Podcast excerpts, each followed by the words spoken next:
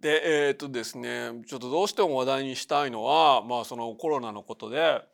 でもう最近ニュース見るともうコロナと統一教会のことばっかやってるわけですよ。で僕はですねそのやっぱり宗教とプロスポーツこのプロスポーツにはオリンピックも含むんですが宗教とプロスポーツは全部アヘンだと思うわけです。そんぐらいこの反宗教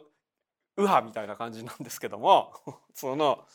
だから別に統一教会とかその、えー、政治と宗教とか今更別に言ってもそんなの最初から、ま、悪いに決まってんじゃんとか思ってそんなになんか話題にはなんかできない話題にする気力もないんですけどでも一方でちょっとコロナについてはやっぱりちょちょっとねここで話題にはしたいんですけどそのなんかですねだんだんだんだんもうもうピーク過ぎたのかなって思ったら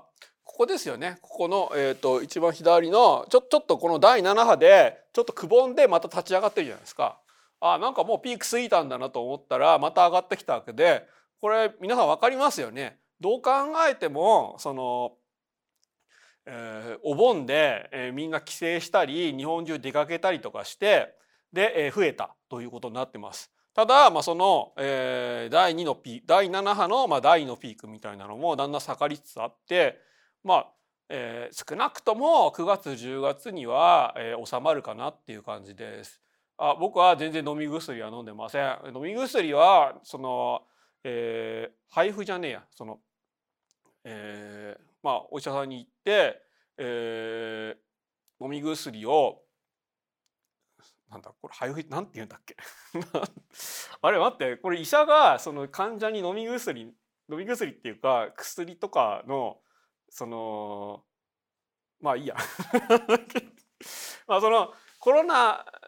えー、抗コロナ薬が処方だそうそう処方書処方されるハードルがものすごく高いっていうことでまあ日本はものすごく高いっていうことでその話題じゃないですか。えだから結局僕も嫁も嫁も処方されなかったし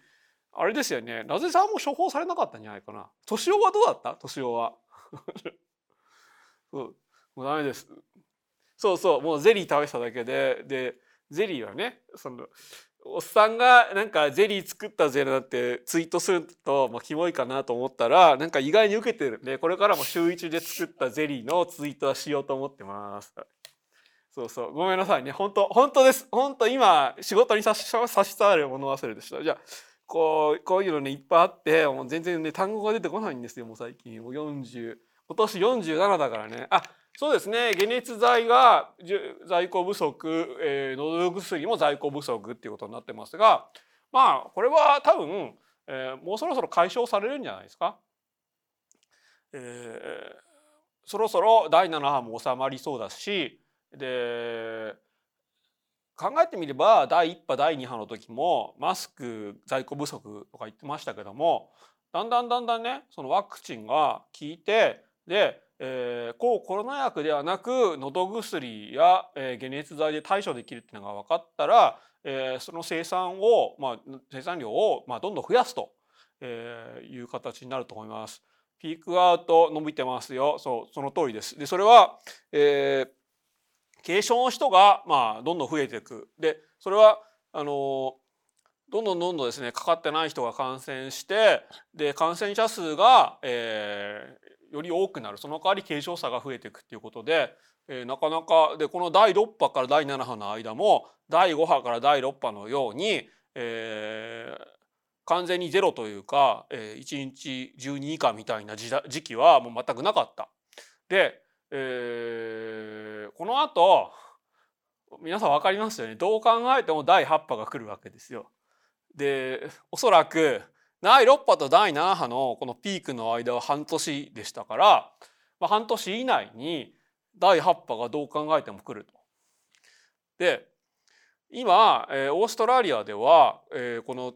インフルエンザとコロナウイルスの、まあ、同時感染、えー、同時パンデミックを、えー、略してツインデミックというんですが、まあ、ツインデミック状態になってると。で南半球でのその感染状況がつまり冬になるとみんなの免疫が落ちるのとあとそのまあ湿度が下がってきて乾燥状態になるとエアロゾルの、飛び方がものすごくその良くなるというかあのか飛沫感染ですね。飛沫感染しやすくなると、いうことで、えー、冬に、えー、感染の悪化っていうのが、まあ、起きやすいというのがよく知られてるんですがオーストラリア今冬なわけでで、えー、今のオーストラリアっていうか南半球の状況が半年後の北半球の状況になるというのは、えー、疫学的にはほぼ定説になっています。まあ、絶対になるってわけじゃないけど高確率でなると。で、えー、これを考えると今年の冬日本を含む北半球でインフルエンザと、えー、新型コロナウイルスの、まあ、同時流行が、まあ、起こるだろうと、まあ、かなりの高確率で起こるだろうと言われてます。でそれがオミクロン株の新しいそのタイプなのかもしくは違うギリシャ文字がついた株なのか分かんないんですけど、えー、つまりだある程度みんな今の BA345 なりケンタウロス株なりに免疫は持ってるんですがその免疫が落ちてきてで違う変異株が、えー、出現したみたいな時期に新型コロナウイルスが、えー、また、えー、第8波としてパンデミックを起こすと。あ第7波か。第8波ですね。第8波としてパンデミックを起こすと。でその前後にインフルエンザの、えー、パンデミックが起こるということで、え、インフルエンザとコロナウイルスのピークは、重ならないんですが交互に来るという形でツインデミックが起こると言われてます。でその理由としては、えー、コロナウイルスが流行したせいで、えー、2019年は、まあ、こんだけこの黒の線ですね、えー、黒の線だけ、まあ、例年通りの感染者数が出たんですけども2020年2021年とほぼゼロに近い感染者数があったと。で、えー、このせいで、えー、疫学的には集団免疫っていうのがものすごく低い状態になってきて、えー、普通のインフルエンザでもかなり流行しやすい状態になっていると。で、えー、あこれですねでこれはエピデミックパンデミックエンデミックっていうナナタラデミックっていうのが一体どういう状態かっていうのを示す図になってます。エピデミックっていうのが、まあ、こういう国内なり、まあ、狭い地域なりでの、まあ、流行地域的な流行あれですよねなんか風土病とか言われてますよね。でパンデミックっていうのが全世界的な流行。まあ、あエンデミックの方があれか地域病みたいな感じなのかな。まあ、えー、ちょっとその、まあ、エンドっていう窃盗語がついてるのでわかるかもしれませんがちょっとずつちょっとずつその感染が落ち着いてきた状態と。いうことで、まあ、この今新型コロナウイルスはアメリカ国内ではエンデミックになってると言ってるんですがまあ分かんないですちょっとこれは新しい株が出現するかどうかっていうのにもかかってくると思います。えー、結局コロナウイルスが難しいのは新型コロナウイルスのその制圧が難しいのは新しい株が登場するごとに新しいその症状と対策が必要になってくるっていうことなんですけどでツインデミックっていうのは今まで言葉がなかったんですけどそのまあ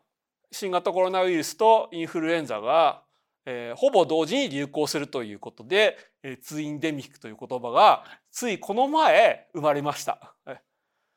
や怖いですね。そうそうそう。シャイニングみたいな感じでその双子ってちょっとアメリカではそうすごくこうあんまり良くない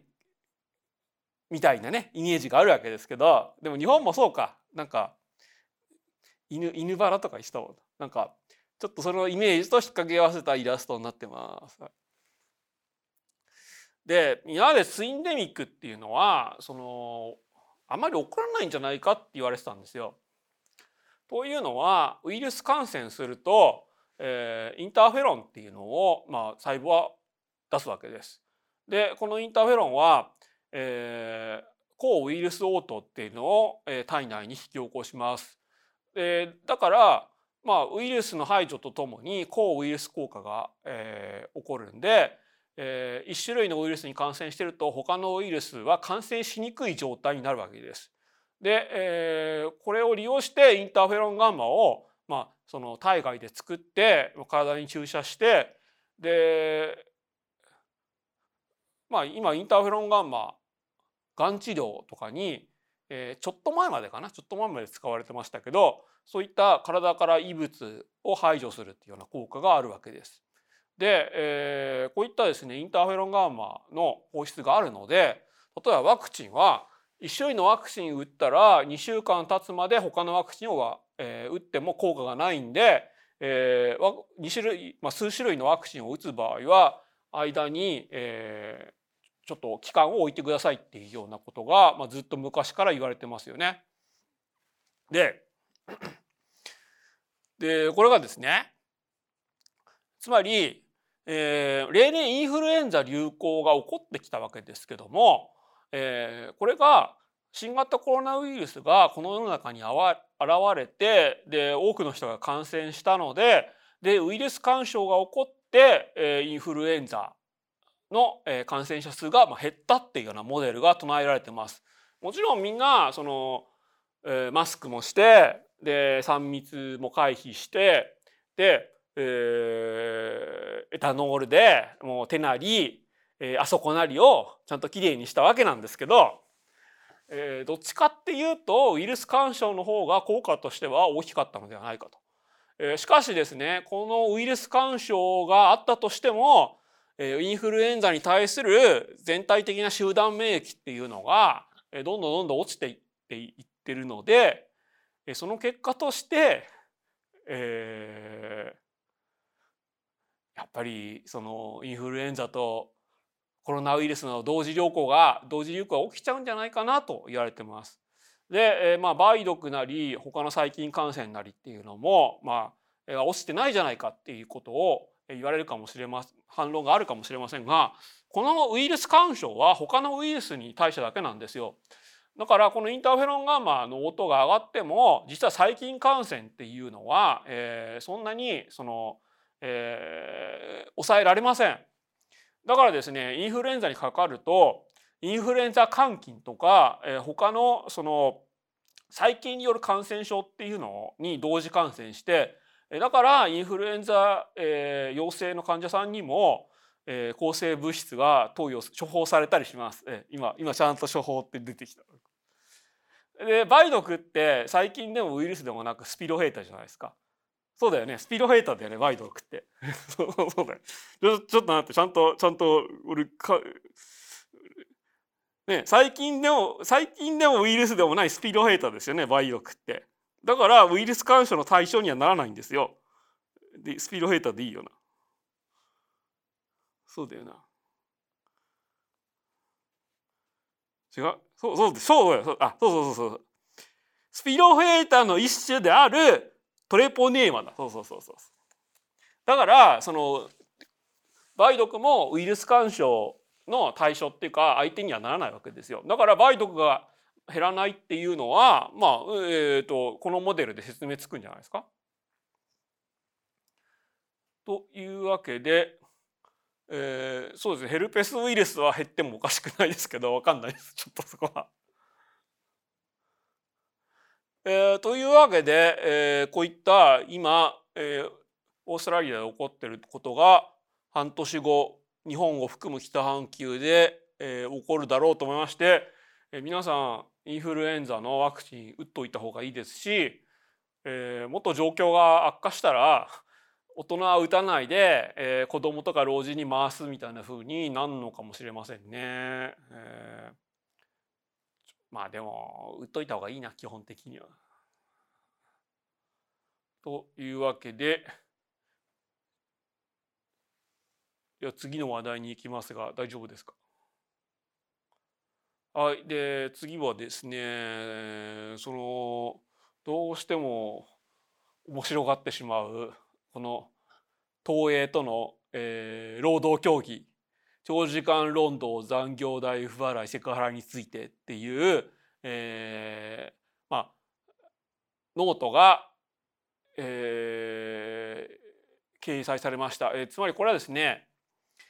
1年前にその仮面ライダーリバイスのアシスタントプロデューサーをしてた、えー、東映の社員さんが、えー、東映はもう完全にブラック企業で制作現場でパワハラセクハラを受けて、えー、もうしかも会社がそれを直そうとする、えー、姿勢が全くないということで、えー、しかも会社の、えー、労働組合ではなく総合サポートユニオンというところに相談しに行ってでそれで、えー、大きな話題になったものです。でえ定期的に、えこのノートを使った報告があったんですけど、えこれが、え1年後に、まあ、その取りまとめみたいな感じ1年間のまとめみたいな形で、え8月22日なんでちょうど1週間前ですね1週間前に上がってでこれがちょうど「仮面ライダーリバイス」の最終回とかと重なったんで、えちょっと話題になったものです。で、えー、これ面白く読んでというのはですねそのこの人結局東映のそのしかも東映が好きでなんかやっぱ東映の特撮が大好きらしいんですよねだからこのノートのところにも、えー、自分が、えー、この東映に対して、えー、労働争議を起こして、えー、から後の、えー、東映の活動もきっちりフォローしてでそれについてのコメントみたいなのを書かれててつまりこの1年間の間に、えー、ガオフェスで、えー、このガオホワイトに対するセクハラがあったんだけどそれに対する釈明が全くない。えー、さらに、えー、相棒の元旦スペシャルで、えー、東映はその労働争議みたいなことをやるそのデモに対してものすごく悪いイメージを持ってるっていうのがここで現れたと。つまり脚本家の、えー、あれですよね脚本家の太田愛さんはそういったその低賃金で働かなきゃいけないキオスクの、えー、おばさんみたいな人たちに愛情を込めて、えー、彼らのあ彼女たち彼ら彼女たちの身になった脚本を作ったのにそれが反映されてない形で映像化された。えー、でさらに、えー、ここまでフォローしてるとは思わなかったんですけど「仮面ラジレンジャー第500回」でプロデューサーがあの最近はもう若手がどんどんどんどん辞めちゃって全然人手が足りないんですよみたいなことを言っててそれは若手に根性がないんじゃなくて構造的な問題だっていうことをちゃんと自覚してほしいっていうようなことをこのノートで書いててこの人はものすごく東映に対して愛情があってこの休職した1年間もこういった東映のコンテンツをちゃんとフォローしてたんだなっていうところに僕はびっくりしました。なんかいやーすごいですね。そういや有能というかそうそうそう。いやこんなに東映にそのすごくもうひどいことされてもでこれもねこれ最後まで読むと一応申告された残業代を東映はまあ全額払おうとしてるんだけど他の社員に対してはその申告したお金全部払ってんのに自分に対してだけは7万円だけだったみたいなことを言ってて。でにそういったひどい扱いを受けてるにもかかわらずこういった東映関連のコンテンツはきっちりチェックしてるんですよ。あだから、えー、もうちょっともうちょっとねその東映の仕組みなり、えー、対処の仕方なりが違ってればでこの人はものすごく有能なプロデューサーなり、まあ、まあ違うところでも、まあ、有能なクリエイターなりに、ま、なったんだろうなとそうですね。その東映の南川さんっていう呼び方はぴったりかもしれませんがでも別にね東映はお笑い企業じゃないんでその芸人を扱う企業じゃないので南川みたいにそのうまく立ち回ってそれをネタにするっていうわけにもいかないわけですよ。いやーなんかね。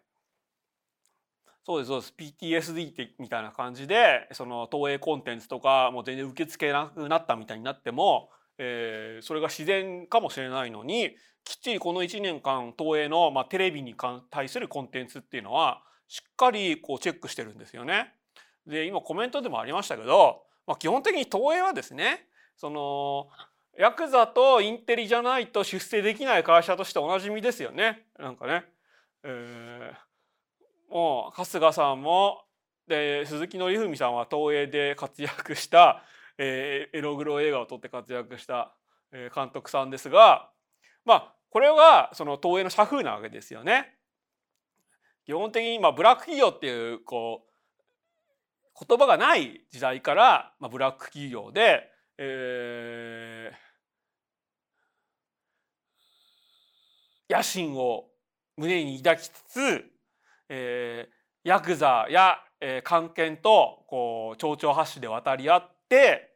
で、えー、大衆に受ける映画を作って一山当てたやつだけが生き残るみたいな、えー、会社ですよね。で、えー、まあ少なくとも映画の部署はそうだった。で一方でえー、あれですね泣き虫プロデューサーとして有名な鈴木さんが立ち上げたテレビの部署は、えー、しっかりこう低予算で、えー、子どもたちに受ける夢と希望のある 特撮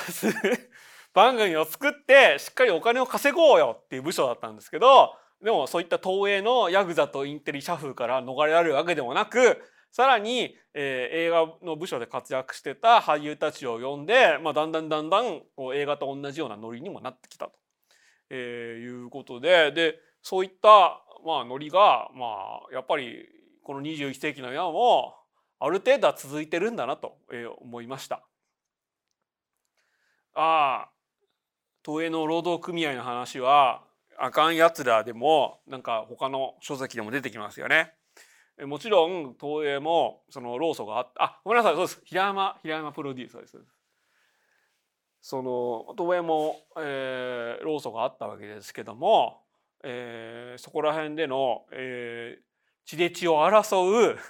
えー、東映と労組の争いっていうのを、えー、ちゃんと記録にまとめた本がありましたが、まあ、今や、えー、他の企業どの企業もそうだと思うんですけど労働組合っていうのは別にあってもなくてもなんかよく分かんないみたいな状態になってるわけですよね、まあ、多くの大企業では。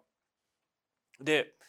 えー、だからこそ、えー、このノートを書いた人もノートを書いた AP の人も東映の労働組合じゃなくてこの総合サポートユニオンっていうところを頼ったんだと思うんですけどえっ、とですねあれですよ山城慎吾も言ってましたよね。この義理角恥角人情角の東映や三角マークやと言ってて。ただ一方で東映のね、まあ、仁義なき戦いもそうですし他の実力ものもそうなんですけど、まあ、ヤクザとか、まあ、共産党とか、まあ、実力共産党は結局映画ができなかったわけですけども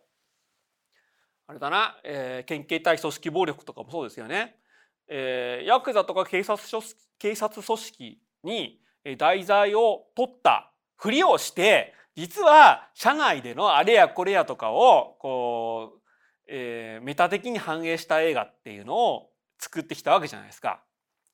だから結局ですねあと5年とか10年経ったらやっぱりこのねその仮面ライダーブラック企業っていうのが俺はできると思うんですよ。というのは例えばプリキュアでもその敵としてブラック企業が出たりとかしたじゃないですか。でえーね、これまで仮面ライダーファイズなりあと仮面ライダーガイムもそうでしたよね。そのでっかい企業で、えー、ライダーベルトが開発されてで、えー、それがそのいろんな人の手に渡ってヒーローになるみたいなのがあったじゃないですか。ブレイドは最初そんな感じでしたけどなんかブレイドは最初の3話ぐらいで、えー、その企業が潰れたりとかしましたけどやっぱりその企業が最終的に大きな敵として残ってほしいわけですよ。えー、まあ仮面ライダーファイズってそんな感じでしたよね。だからですねやっぱり新仮面ライダーブラックとして、えー、大企業が、まあ、兵器でもいいし、まあ、人類洗脳装置でもいいんですけども、まあ、ライダーベルトを開発したと。でそのブラック企業に耐えられない若手社員がこの、えー、ライダーベルトを盗んで逃げ出してそれを捕まえるために、えー、別のライダーベルトをつけたブラック企業のに完全に洗脳された同期社員たちが主人公を追ってくるという新仮面ライダーブラックがあと5年か10年ぐらいでぜひ作られてほしい。ね、仮面ライダーって基本的には抜け人ものですから抜け人を大企業とかブラック企業でやるわけです。そして主人公のね主人公の、えー、決め台詞は「義理書く恥書く人情書く奴らは許せねえぜ」ですよ。でそんな、えー、ブラック企業を抜け出した、えー、ね、もともと多分やね、えー、アシスタントプロデューサーならぬ、えー、課長補佐とかやってたわけですね。で、えー、部下もいるなんか純朴そうな部下もいるしえー、他の部署でバリバリやってる同期もいるんですけど一人だけあこの企業はブラックだなということに気づいて抜け出す、まあ、もしくは同期がなんか同期が、えー、ね同期がもう長期勤務に耐えられなくて、えー、もう死んでしまったとかでもいいかもしれません。そして、えー、この事態をなんとか世に広めるために YouTuber になって戦いを配信するわけです。やっぱり東映と、東映のね、東映の特撮ものといえば2、3週遅れで流行を取り入れるでおなじみですから。で、えー、そして駆け込んだ先が、えー、YouTuber としてもう一つのこう時代を築いたんだけど、ちょっと今や落ち目になってしまったヒカキンおっさんで、ヒカおやっさん、おやっさんヒカキンですね。で、おやっさんヒカキンのところに入って、えー、YouTuber としての、えー、身の処し方というのを習うと。YouTuber に一番大切なのは、いい人戦略なんだよみたいなことを習う。習う俺も昔は、あのゲーム配信でちょっとやらかしたりもしたんだけども、でも、こう、基本的にいい人戦略を取ってれば、えー、炎上しても収まるから、みたいなこと。ね、こう言われて、で、えー、YouTuber としてブラック企業を告発しつつ、ブラック企業が送り込んでくる改造人間たち、えー、企業精神というものに頭を改造されてしまった改造人間、ライダーたちと戦うという、仮面ライダー、新仮面ライダーブラック企業が5年か10年ぐらいにいないぐらいに作られればいいなって思うんですけどね。どうかな。あ最終的にね。最終的に、えー、ショッカーは日本政府の計画を利用してみた利用していたみたいな感じで最終的にブラック企業は、えー、まあ日本政府じゃなくて経団連と結託してたみたいなね、えー、ことをやってもいいです。第3第4クールで。仮面ライダーワタミあ仮面ライダーワタミ仮面ライダー王将あまあ、でもなんだろうちょっとちょっとそういう外食産業はちょ外食産業は2号ライダーかな。どうなんだろう。で3号ライダーで技能実習生ですかね。どうでしょう。ベトナム人の技能実習生ですかね。どうでしょう。いやヒロインが、えー、ベトナム出身の、えー、なんか地方農家でレイプされた、えー、ベトナム人女性。いやどうかな。どうかな。まあなんかねそういうのそういうのがね5年か10年以内ぐらいに作られても僕はおかしくないと思いますよ。うん、さあじゃあそんな感じで、えー、時事ネタ終わりにしようかと思います。あーでも電波人間タックルね仮面ライダーなんだっけ？ギャルズじゃねえや。ガールズリミックスに出てきましたからね。ちょっとねおかしく電波人間はもうちょっと違うの。こで出してほしいかな。はい、じゃあそういうわけでですね映画の話をしようと思います。えー、全然話題になってない「頑張れスーパーペット」見に行きましたがもう超面白かったです。で、えー、これがですねこれちょっと宣伝に失敗してますよね。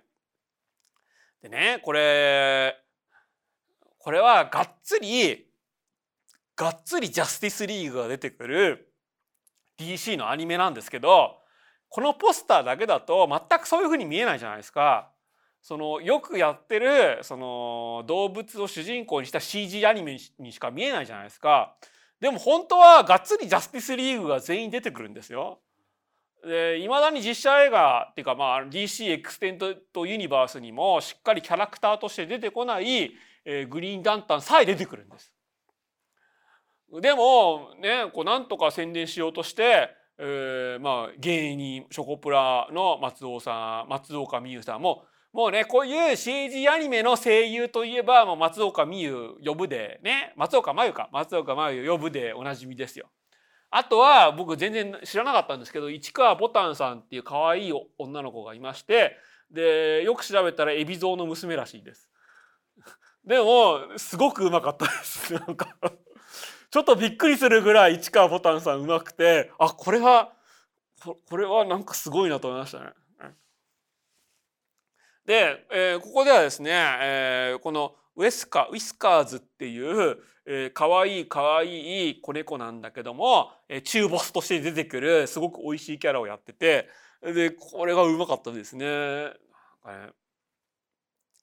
でもう一方でですね完全にこれジャスティスリーグ出てきてつまり、えー、これはですねクリプトっていうスーパー犬がいるんですよ。でこれはもともと原作っていうか原作コミックにもいます。でえー、一番最初はですねスーパーマンの誕生シーンから始まって、まあ、つまり出エジプト期に、まあ、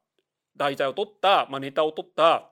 えー、故郷のクリンプトン星が破壊される時にスーパーマンのお父さんとお母さんが赤ちゃんの、えー、カルエルをカプセルに入れて、まあ、地球、まあ、どっかこう銀河のどっかで生き延びてねっていうことで、えー、カルエルを宇宙に、えー、送り出すというシーンから始まるんですけどそこに、えー、このスーパードッグクリプト犬がワンワンワンワンって来て、えー、そのカプセルの中に潜り込むんですよ。えー、ダメよとか言うんですけどでも、えー、いやこれでいいんだと。このねこのカルエルにも仲間が必要なんだ。クリプトカルエルのことを頼んだぞって言って、えー、一人と一匹ので送り出すんですよ。もうそのシーンからしてちょっと泣けるわけです。つまりこのバースねこのユニバースではスーパーマンは一人じゃなかったと。スーパーマンにはクリプト犬という相棒がいたというユニバースについての映画なわけです。もうここら辺でつまりねもうアメリカ人はこのスーパーマンのオリジンとかもう全員知ってるわけですからああってこう泣いちゃうわけですよ。なあこれこういう話なんだと思って見てると、えー、すっかり大人になってでメトロポリスで生活してるスーパーマンことカルエルことクラーク・ケントがなんかちょっとクリプト犬をクリプトスーパードッグクリプトをちょっとねちょっと邪険に扱ってるんです。どっちかというと、まあ、恋人でありフィラフィアンセであるロイス・レーンのこととイチャイチャしたくてロイス・レーンとのデートを優先してクリプトとの散歩っていうのを後回しにしてちょっとクリプトが拗ねちゃったりするんです。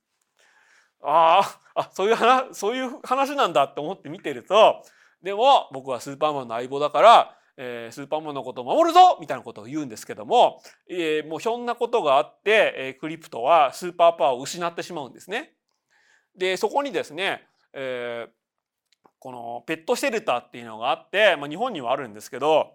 えー、アメリカだまあ日本もアメリカも同じですよね。野良犬とか捨て猫になった動物たちが集められてで新しい飼い主っていうのを見つけるところがあるんですけど、えー、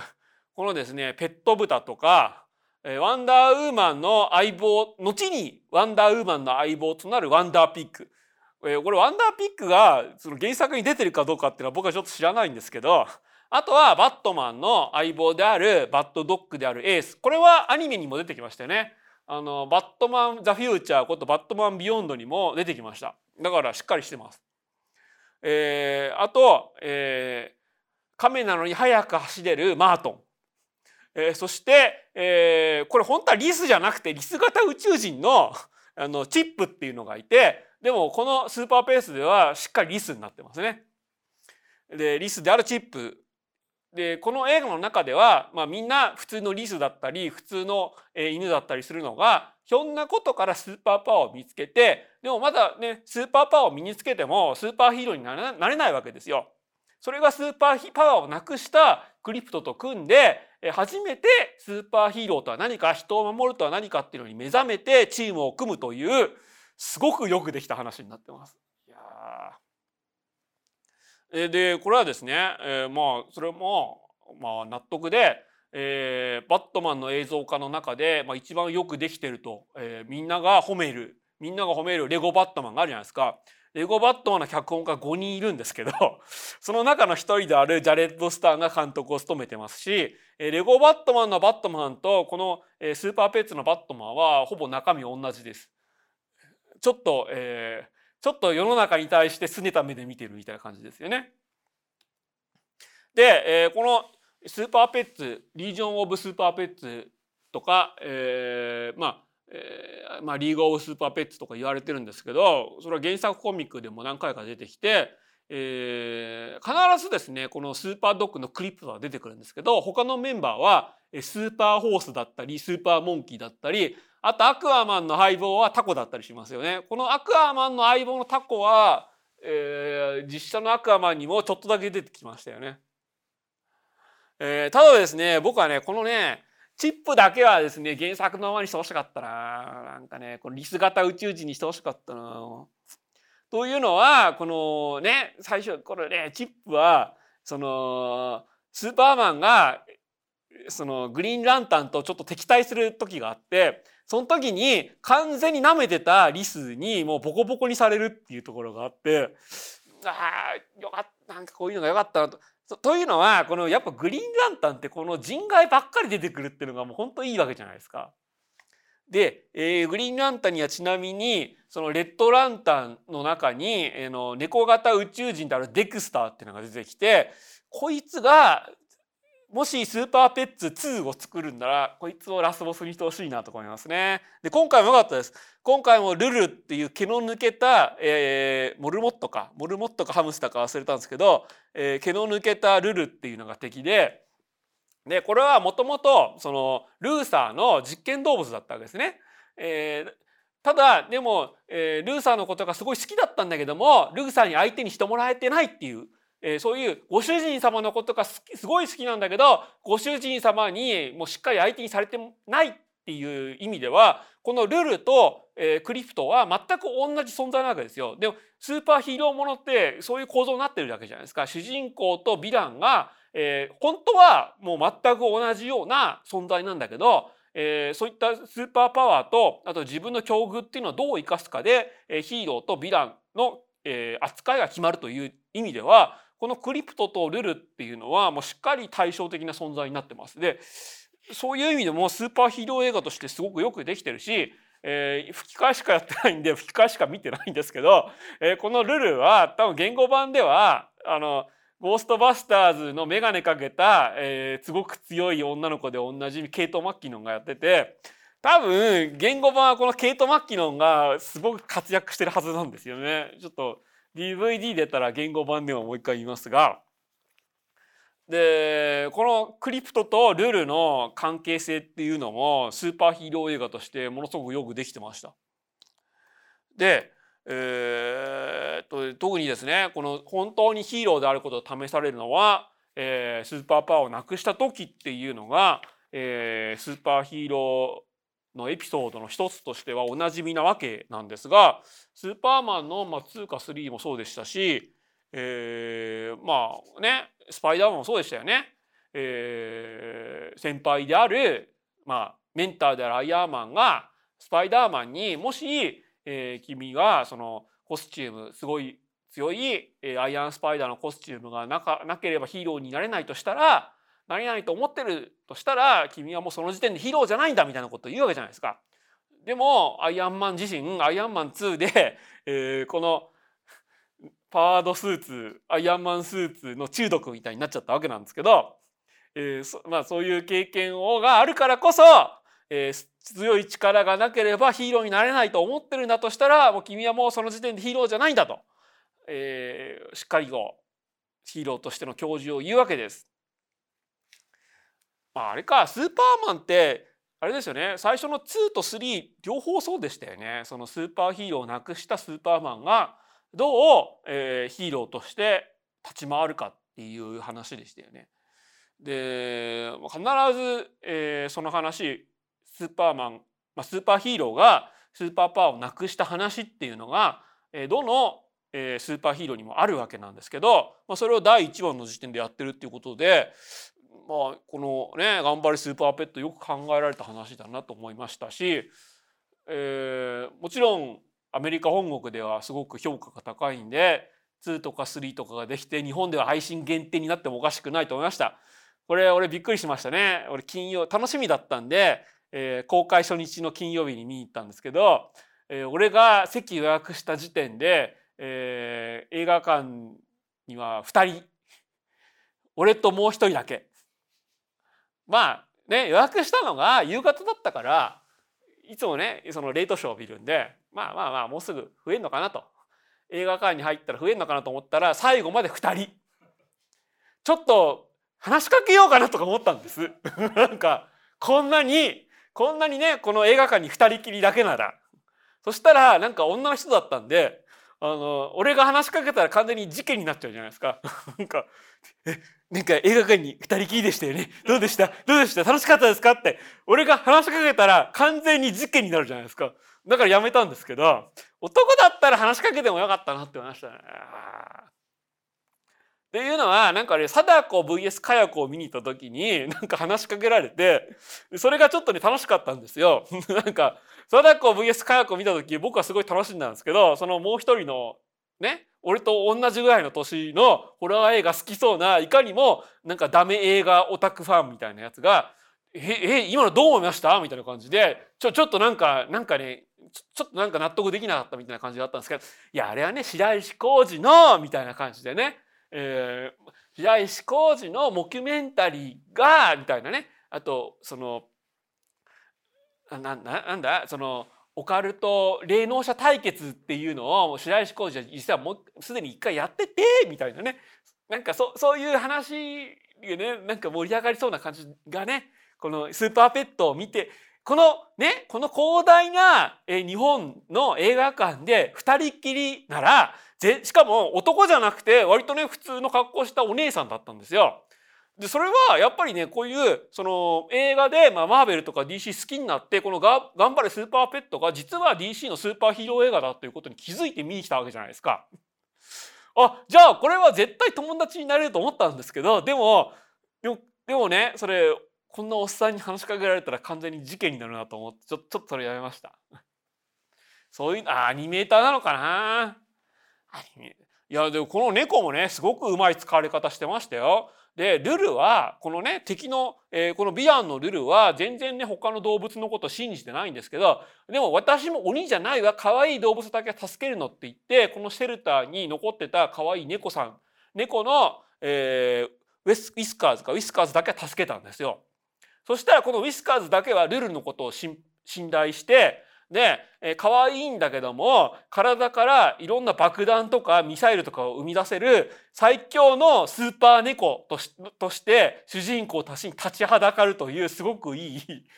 役になってま役回りになってましたつまりえこんなところで大ピンチになるのっていうね展開が途中であってでそれが可愛いんだけどすごく最強の凶悪な猫の襲来っていうことで襲撃っていうのが途中にあってすごく良かったです。なんかやいややっぱうまいっすよねレゴバットマンもそういうのありましたよねなんか途中で「えこんなとこでピンチになんの?」みたいなシーンがあるとやっぱ映画盛り上がりますよね。あわかります。予告でこのスーパーヒーローの関連映画っていうのはもうちょっと伏せられててでこれね放題を「頑張れスーパー」まあ、DC ってついてますけどもうみんなねもう DC とマーベルの違いも分かんないぐらいじゃないですか。マーベルコーナーにスーパーマンとかバットマンとか置いてあるぐらいじゃないですか。だから本当はこれ放題を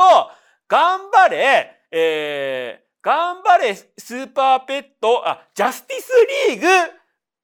で頑張れスーパーペットっていう副題にすればよかったんですよ。本当は。もしくはスーパーマン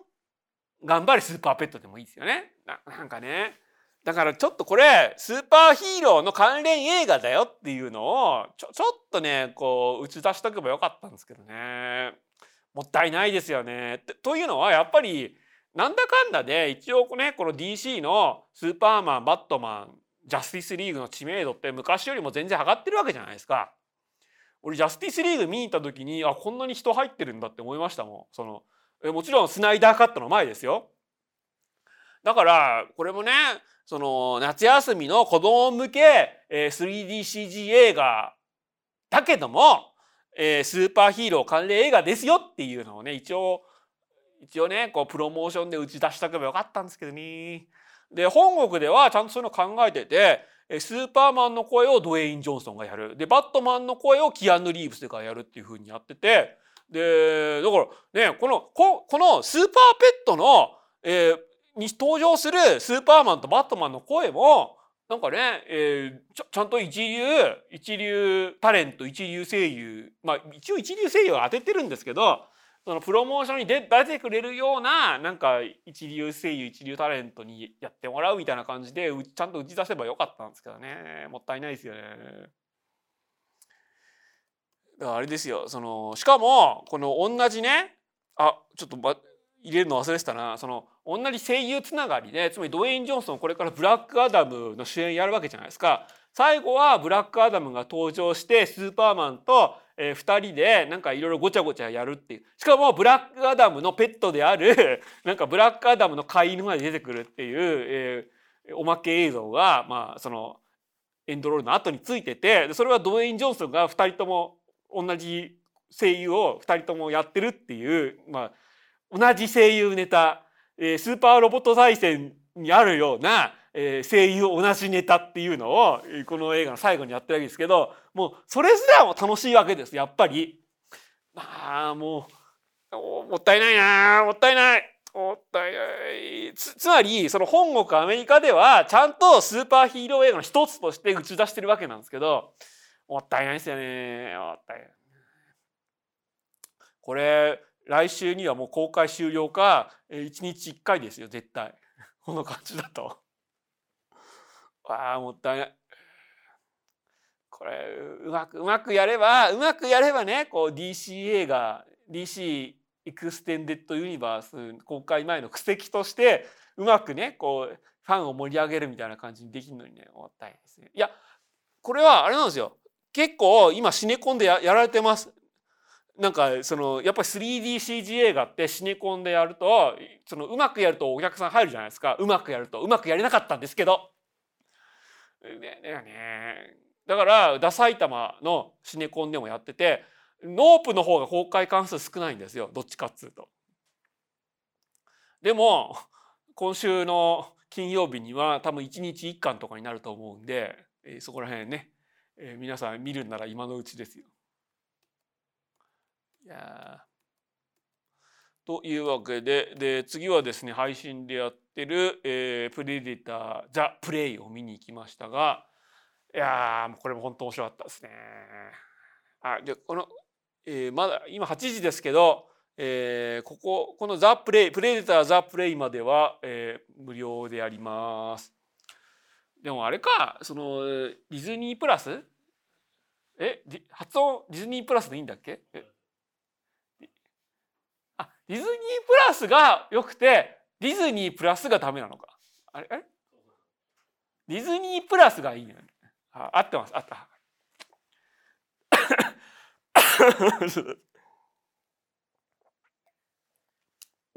ディズニープラスに入ってる人が少ないから日本だとあんまり見れないのかな。そのでもなんかこれつまりですね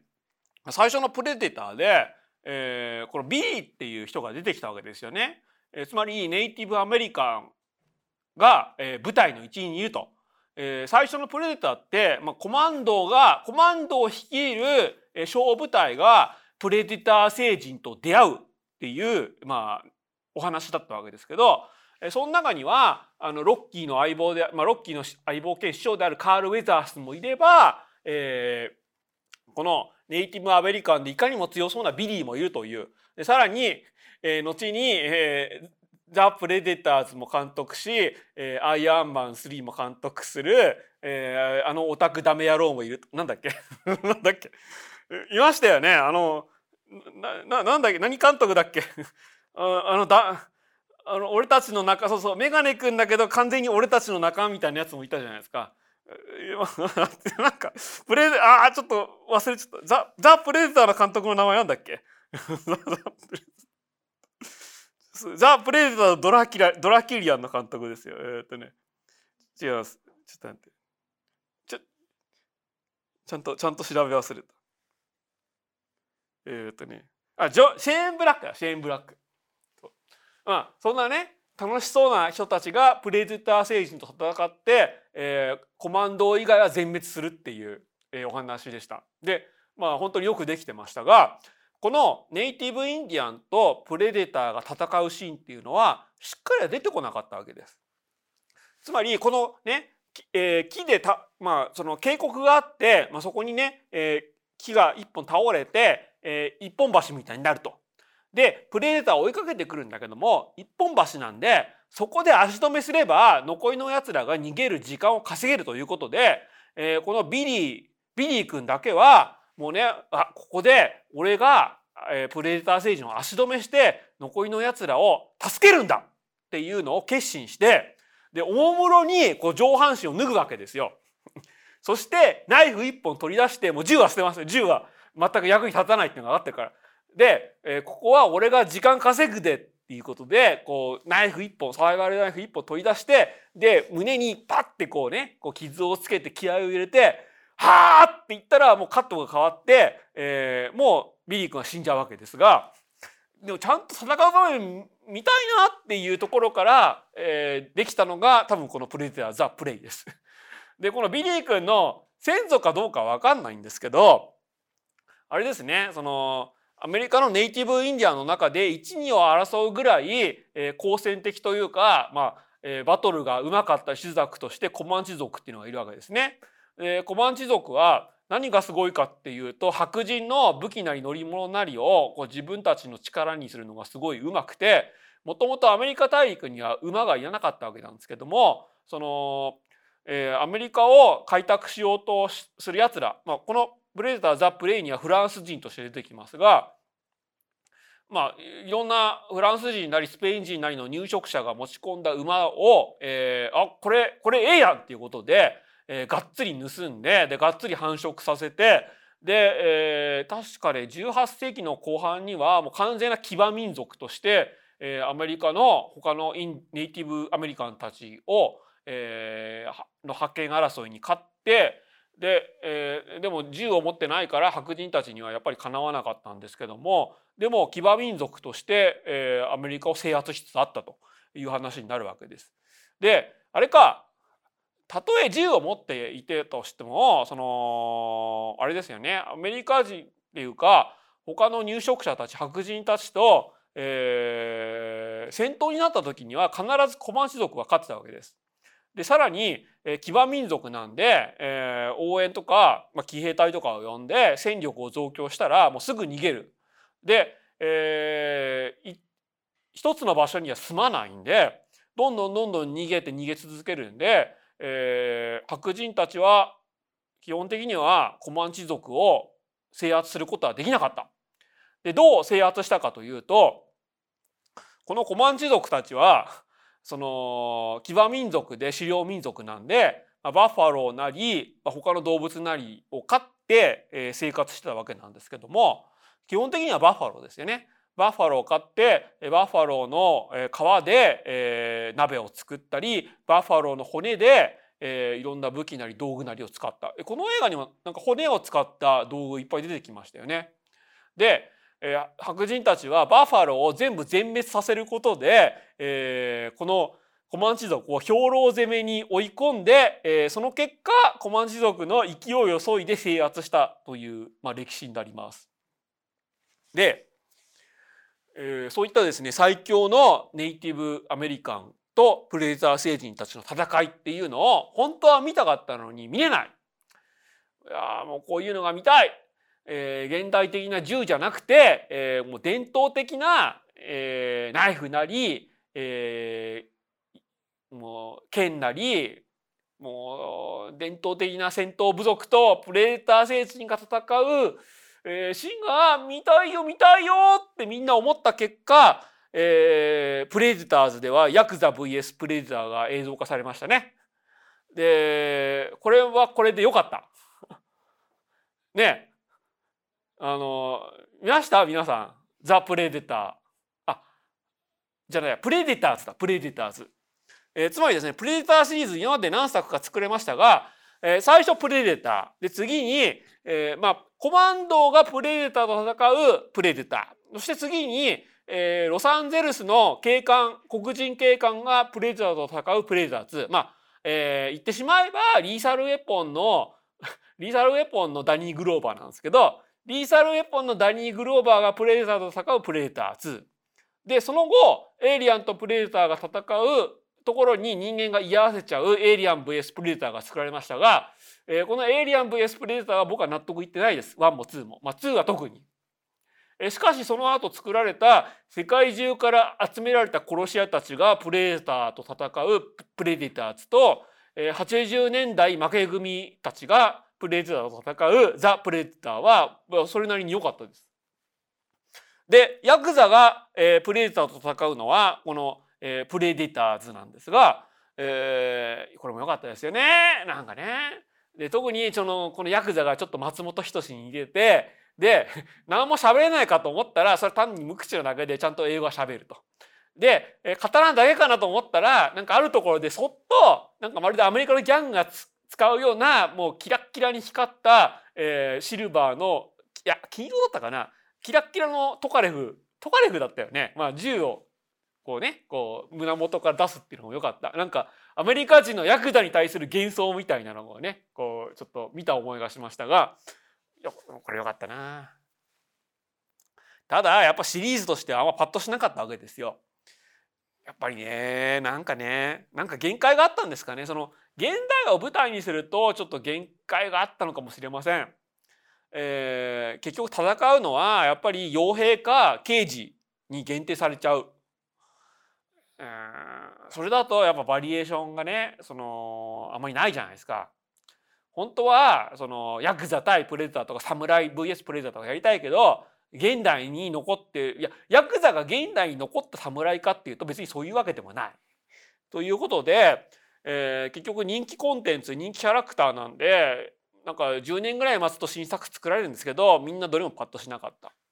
プレデター2がそのみんな好きって言うんですけど一般的な評価は低い。俺は好きだぜってみんな言うのがプレデター2 なんですよね。えー、しかしそこをですね、えー、このプレデターザ・プレイは原点回帰というかつまり、えー、人間の中にもその獲物を追うことに喜びを見出す狩猟民族がいてそんな純粋な人間の中にある本能というのと異性からやってきた本能その狩猟民族の本能っていうのがぶつかり合う。ぶつかり合って最後はあなんかお前頑張ったなお前も頑張ったぜみたいな番長的なねこう、えー、一つの共感みたいなのが、まあ、あったりなかったりして、まあ、映画がうまく終わる。一方で、まあ、今回フランス人入植者なんですけどもあのー、なんか一応そのハンターなんだけどもでもなんかむやみにバッファローを殺したりむやみに、えー、現地人をレイプしたりする、あのー、ハンターとしての風上にも置けない歪んだハンターみたいなのをフランス人入植者が役回りとして追ってるっていうのも良、まあ、かったです。で、えー、こういったその、まあ、死のゲームみたいなのを強制させられてでも最後は「お前よく頑張ったな」みたいな感じでちょっと共感みたいなのがあるっていう話の原点としては「裸のジャングル」っていうのがあるわけですけどこの「裸のジャングル・ザ・ネイキッド・プレイ」のプレイをこの「ザ・プレデター・プレイ」は明らかに意識してつけられてますよね。で特にセリフが、まあ、ほとんど分かんないっていうのもそうですしでこの「プレデター・ザ・プレイ」は監督の意向として本当は映画館公開したかったんだけども配信になっちゃってそれは残念なんだけどでもその代わりコマンチ語バージョンっていうのを作れたと。で、えー、だからよかったねって言っててそれはその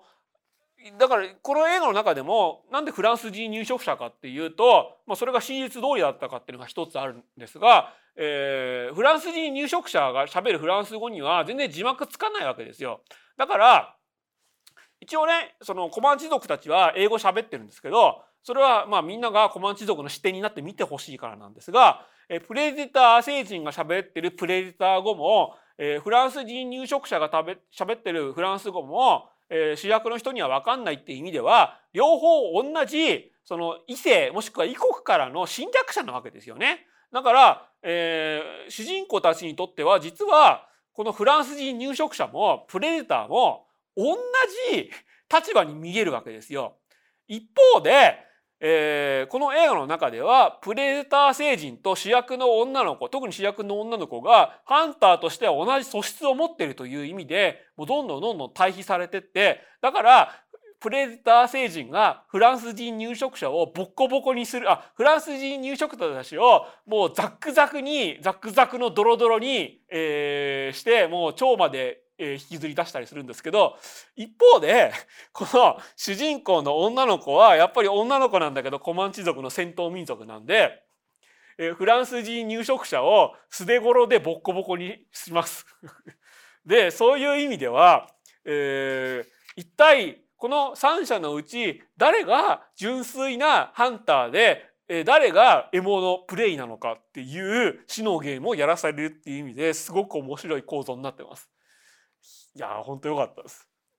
で話としては、まあ、みんなわかると思うんですけど、まあ、舞台が18世紀っていうことで「プレデター2」の最後に1715年って書かれた銃が登場したじゃないですか。えー、あれが出てきてでもしかもあの銃がえあの銃が最終的にこいつ持ってるっていうことは続編あるんじゃないのみたいな終わり方で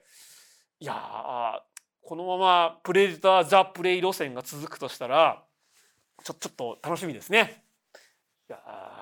ちょっとこのまま。いやなんかでもこれすごく評判良くて、えー、多分 HBO, HBO じゃねえや。ほディズニーか、えー、ディズニーとしてはそのこの路線続けるんじゃないかと思うんで楽しみです。だからもうね、えー、ネットには、えー、プレデター・ザ・プレイ戦国として、えー、真田さんを出す みたいなみたいなのをやってくれっていうような、えー、偽ポスターを作ったファンまでいますしよく考えてみればなんか数年前に「座頭市対プレデター」の嘘予告編を、えー、元つぶらやプロの人が作って話題になったりもしましたが全然これありえますよね。2つとも。そうです。その岡部さんですね。で特に座頭市対プレデターはもうこの時点でよく考えられててつまりプレデターって高額明細を使うんで普通の人にはどこにいるか分かんないんだけども座頭市みたいな盲目の人にとっては、え姿が見えてなくても自分にとっては同じということで目が見えていない座頭市だけはプレデターと互角に戦えるという話になるわけですよ。絶対傑作じゃないですかそんなの。で今回のザ・プレデターあプレデター・ザ・プレイもそのあえて主人公を女性のネイティブインディアンにすることでその女性の主人公なんでお前女のお前がもうハンターになれるわけないだろみたいな感じで仲間の中ではバカにされてるんだけどもでも彼女こそが本当の意味でハンターだったという話になります。だからですねザトウイチ対プレデターはつまり、えー、めくらのお前が侍になれるわけないだろうみたいなところから始まってでもえー、その盲目の主人公こそが、えー、本当の侍だったもしくは本当の忍者だったみたいな話にすればこれは傑作ですよこれは。いやでそういうふうに考えると「アサシンクリード」っていうゲームがありましたが「アサシンクリード」の舞台と状況は全部プレデターになりますね。なんかね。いやだからねつまり「アサシンクリード」は今までそのイタリアの殺し屋集団とかあの中世アメリカの海賊とかもしくはギリシャローマ時代とかエジプト時代をこうね舞台にしたわけですけどプレデターオデッセイとかねプレデターブラックフラッグとかプレデターバルハラとかもう全然ありえますね。いや楽しみ楽しみというわけであ盲目になった武士キムタク。まあでもそれもありかな。無限の住人アメリカとかだとものすごく評判いいんでそれもありですよね。三池隆にオファーがあるわけですよねきっと。それもありだな。じゃあここら辺から有料にしますか？あ慎吾ちゃんでもいいです。だからあれですよ。慎吾ちゃんとキムタクがこう初共演する映画としてね。プレデター1でしょ？プレ プレデター1いや楽しみだな、はい、じゃあこの後は、えー、激怒と、えー、キングメーカー大統領を作った男ムーンホール戦争と女の顔など、えー、いろんな映画を、えー、について、えー、お話しします。だから今入っても全然損しないでで本としてはまあ、この「ゴッサム・バイ・ガスライトが」まあ、新訳でたんですけど、まあ、これが楽しかったという話もします。あそう忘れてたでプレデターのそのコミックもちゃんと出ててでコミックの方ではいろんな時代いろんな場所でもうすでに人間と戦ってるわけですよ。でこの「プレデタークラシックコレクションは」そのえー、プレデター1に出てきたダッチ・シェイファーの、えー、兄が実は、えー、警官としてニューヨークにいて そこでプレデターと戦うというなんかまるでプレデター2の別バージョンみたいな話なんですけど、えー、他にはそのプレデターが海賊と戦う話とかあとまだ翻訳されてないんですけどプレデタービッグゲームというネイティブアメリカンがプレデターと戦う話もしっかりやってでもうそろそろ翻訳が出るのかな？でそれも楽しみにしてます。でまあでもこのねコミックを参考にしたかどうか分かんないんですけどでもコミックの方で先にやられてたっていう意味ではなんか、まあ、やっぱりプレデターもエリアンもいろんな伸びしろが実はあるんだなと、えー、思いました。はいじゃあここから、えー、有用になります。大丈夫かな？で、えー、次回はですね、えー、9月何日だっけ？9月2週間後なんですけど9月12日か。9月12日に、えー、ノープとジョーダン・ピール会をやります。久しぶりに島さんをお呼びします。でその後も、えー、いろいろ実は決まってて、えー、まあまだ調整中なんですけどなんかロボットメカデザイン会。だからその「水星の魔女」公開記念メカデザイン会と、えー、ブリーチ会タクティクスオア会などを予定してますので皆さん今入っても損しないで、えー、T シャツは田中脊髄剣 T シャツです。いいでしょう。でも絶対これさあれねあの武装錬金をイメージしてるよね。絶対これ。どどうなの？絶対俺武装錬金の時子さんをイメージしてると思うんだけどだってチェーンソーマン2ってなんかこのこのなんだろう20世紀以降のジャンプコラージュみたいな感じがありますよね。どうでしょう？田中脊髄剣プラスえ時子さんみたいな感じがしますよね。あむなんだよ胸ピクピク胸ピク胸ピクピク。はいじゃあそんな感じで、えー、ここから夕飯になりますんで、えー、皆さんお楽しみに。じゃあひとまずさようなら。